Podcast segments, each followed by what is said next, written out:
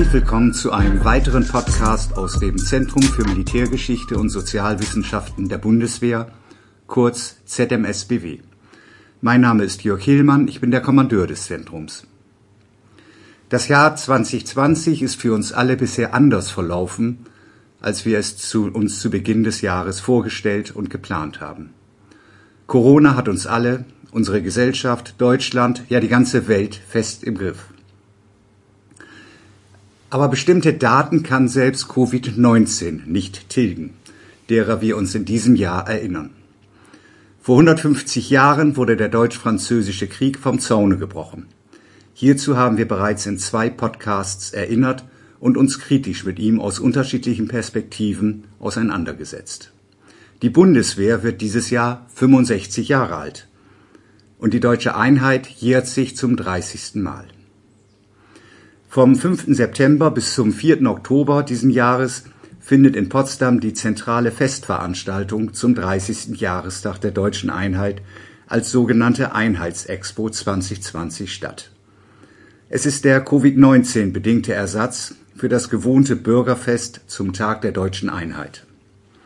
Quer durch die Stadt werden Informationsinstallationen die Bürgerinnen und Bürger informieren. Das Zentrum für Militärgeschichte und Sozialwissenschaften der Bundeswehr beteiligt sich an dieser Einheitsexpo mit der Premiere der Ausstellungsinstallation Militär und Gesellschaft in Deutschland seit 1945.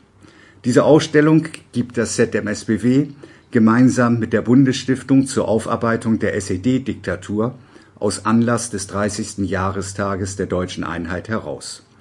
Zugleich erinnert die Ausstellung an die Gründung der Bundeswehr vor 65 Jahren und den 30. Jahrestag der Bundeswehr in den Bundesländern, die aus der ehemaligen DDR hervorgegangen sind, sowie in Berlin. Im Rahmen der Ausstellungsinstallation in der Potsdamer Innenstadt, genauer gesagt am Alten Markt, wird ein sehr emotionales Musikstück verwendet. Es ist die symphonische Dichtung aus dem Jahr 2014 mit dem Titel Wir sind das Volk. Eine Freiheitssymphonie. Komponiert wurde die Symphonie von Stabsfeldwebel Guido Rennert. Nachdem wir uns in unserer neuesten Ausgabe der Zeitschrift Militärgeschichte die Sie auf unserer Homepage einsehen können, bereits der Militärmusik zugewendet haben, freue ich mich heute, den Komponisten der Freiheitssymphonie, Herrn Stabsfeldwebel Guido Rennert, bei uns begrüßen zu dürfen. Herr Stabsfeldwebel, herzlich willkommen. Herr Rennert, die erste Frage ist eigentlich ein Klassiker. Sie wird jedem Musiker gestellt und äh, so will auch ich heute beginnen. Wie sind Sie zur Musik gekommen? Wurde sie Ihnen bereits in die Wiege gelegt Berichten Sie doch einmal. Ja, also ich stamme aus einer sehr musikalischen Familie. Bei uns wurde also auch noch Hausmusik ähm, gemacht. Das heißt, zu Weihnachten ich dann zum Beispiel mit der Klarinette, mein Vater Klavier, Oper, Geige. Und so war es eigentlich abzusehen, dass ich halt irgendwas mit ähm, Musik äh, machen würde. Sie sind ja in der DDR aufgewachsen und 1991 in die Bundeswehr eingetreten. Wie kam es zu dieser Entscheidung?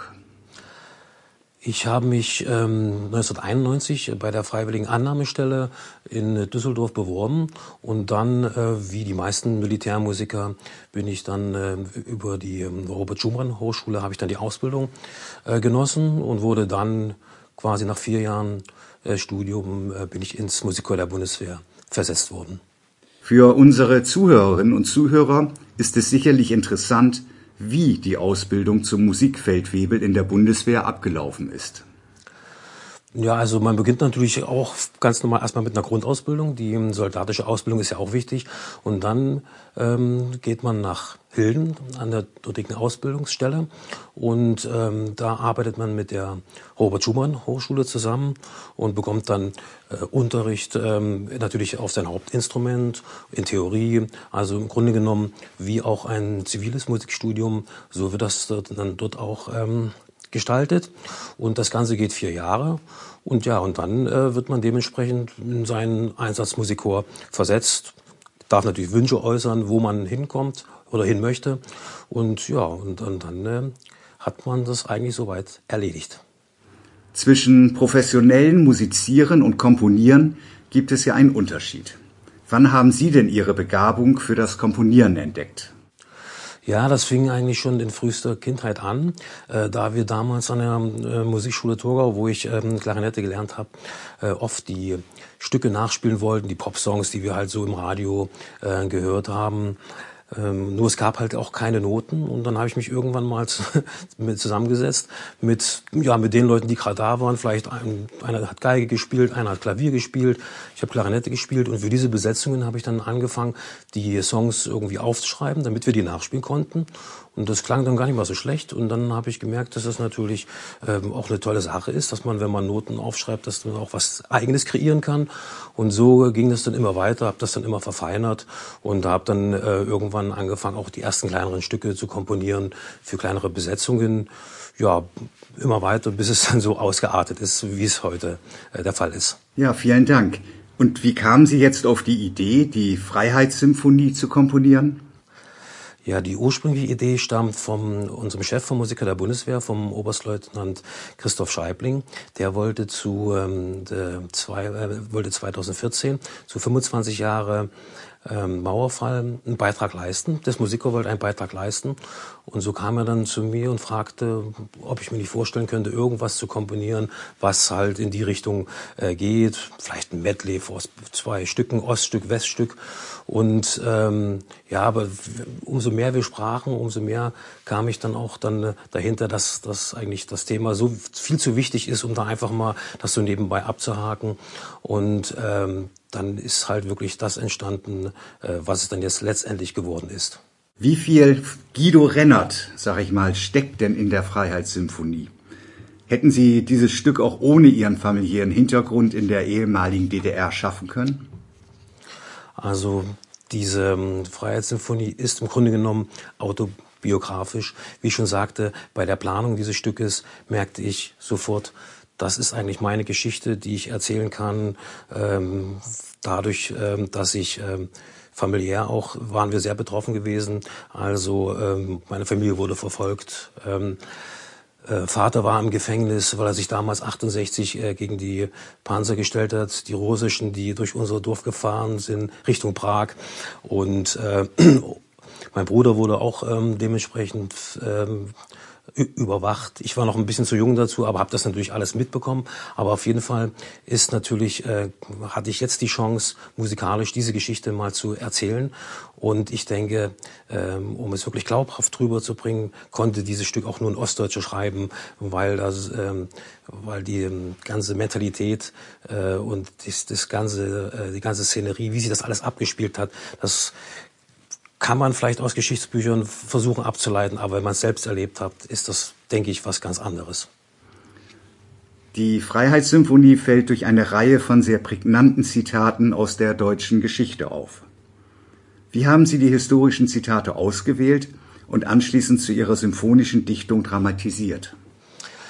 Ja, mit den Zitaten war es ja folgendermaßen, dass im Grunde genommen ist ja dieses, äh, diese ganze Symphonie fünf geteilt ähm, also in fünf, fünf Teile. Und ähm, der erste Teil, die ersten zwei Minuten, ist quasi wie eine Einstimmung auf das, was da jetzt kommt. Und zwar ähm, einmal im Grunde genommen für den Zuhörer ähm, die gesamte Zeit des Kalten Krieges, sprich vom Mauerbau bis zum Mauerfall.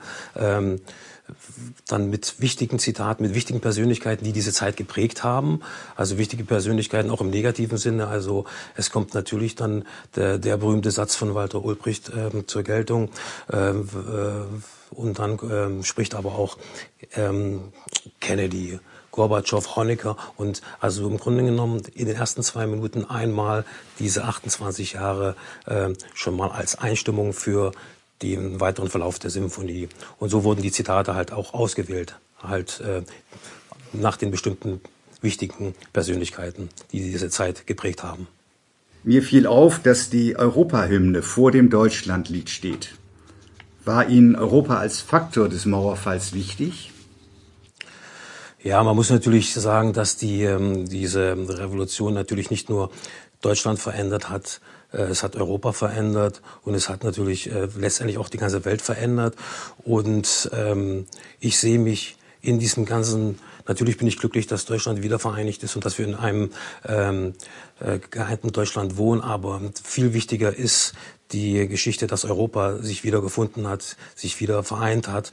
Und darum war es mir wichtig, das wirklich als, auch als Hauptmotiv mitzuverwenden, die Ode an die Freude und ähm, habe dann halt das vor der Deutschlandhymne gesetzt, um die Wichtigkeit Europas in dieser gesamten Geschichte auch nochmal äh, deutlich zu machen. Sie haben bei einer der ersten Aufführungen der Freiheitssymphonie auch Hans-Dietrich Genscher getroffen. Können Sie uns etwas aus Ihrem Gespräch mit ihm schildern? Ja, das war natürlich äh, sehr speziell, das muss man schon sagen. Allein die Ehre, dass äh, dieser Architekt der Einheit da dieses gesamte Projekt äh, begleitet hat, äh, uns tatkräftig unterstützt hat und dann natürlich auch zur Aufführung ähm, gekommen ist. Und ich hatte dann wirklich das Glück, in einem Vier-Augen-Gespräch durfte ich dann mit ihm sprechen. Und jetzt denkt vielleicht jeder, dass wir uns dann vielleicht über die äh, größten politischen Themen unterhalten haben. Nein, ja, es war eigentlich ganz anders. Er hat sich zwar auch bedankt für die Musik und fand das alles toll, aber fing dann direkt an und fragte, Mann, Sie kommen doch aus Torgau, das kenne ich auch, da gibt's doch das, gibt's das Gestüt noch. Und er hat sich dann an seine Kindheit Kindheit erinnert, dass er die Gegend auch kennt. Und es war eigentlich ein sehr persönliches, persönliche Dinge wurden da besprochen. Also wir haben da nicht groß über Weltpolitik gesprochen. Und das fand ich umso sympathischer, weil man dann auch gemerkt hat, was für ein, für ein toller Mensch das äh, auch privat sein kann. Ja, vielen Dank. Sie haben ja bereits mehrfach betont, dass Freiheit für Sie eine besondere Bedeutung hat.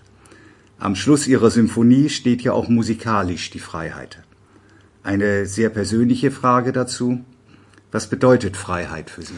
Ja, ich denke mal, dass für fast jeden Ostdeutschen ähm, noch wichtiger als die deutsche Einheit ähm, die Freiheit war, weil halt diese ganzen Einschränkungen, diese Repressalien, mit denen alle Leute zu tun hatten, das war natürlich eine Katastrophe. Und ähm, für mich persönlich ist äh, Freiheit heute noch eigentlich das Wichtigste überhaupt. Ich bin froh, dass ich jetzt in einem Land leben kann, äh, wo ich frei meine Meinung sagen kann, wo ich hinreisen kann, wo ich will und äh, wo äh, ja wo man wirklich sein Leben gestalten kann, ähm, was ja bis zum 89 für den für die Ostdeutschen nicht möglich war und deshalb steht nach Europahymne, nach Deutschlandhymne ich wollte auf, auf, auf äh, jeden Fall nicht mit der Deutschlandhymne aufhören, sondern weil das Wichtigste und die Kernaussage der gesamten Symphonie ist Freiheit. Herr Staatsrat Webel-Rennert, Sie sind ja aktuell in der Filmstadt Potsdam-Babelsberg zu Musikaufnahmen unterwegs. Können Sie uns etwas zu diesem Projekt verraten? Und wie geht das alles unter Corona-Bedingungen? Ja, das ist sehr toll, dass ich hier sein kann.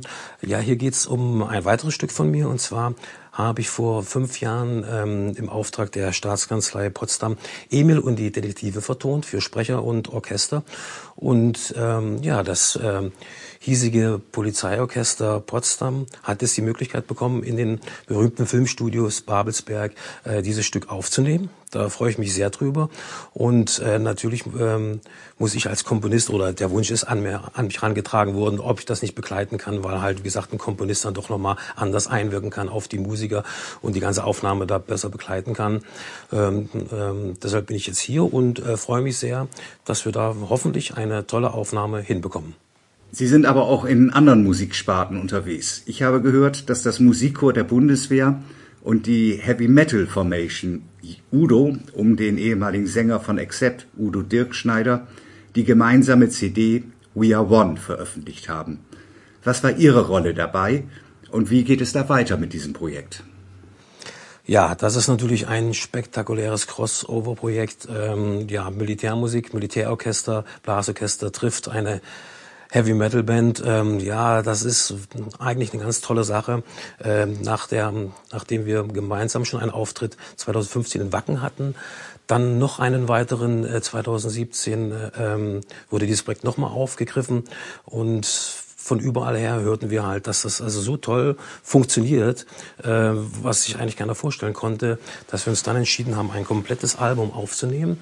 Und, und, aber wir wollten nicht irgendwelche Titel aufnehmen, sondern haben gesagt, es muss auch eine Kernaussage es muss eine Aussage auch da drin sein. Und deshalb ist jeder Song auf dieser äh, LP äh, beschreibt ein Problem, welches zurzeit in der Welt herrscht. Also ob es die Klimaproblematik ist, der Rechtsradikalismus oder der Konsumwahn. Also für alles wurden wirklich von, von den äh, Accepts, früher Accept, jetzt Udo Dirkschneider, ähm, UDO-Band, Komponisten ähm, Stefan Kaufmann und ähm, Peter Baltes, habe ich den Namen, Stefan Groffmann und Peter Baltes, ähm, wurden dann neue Songs geschrieben.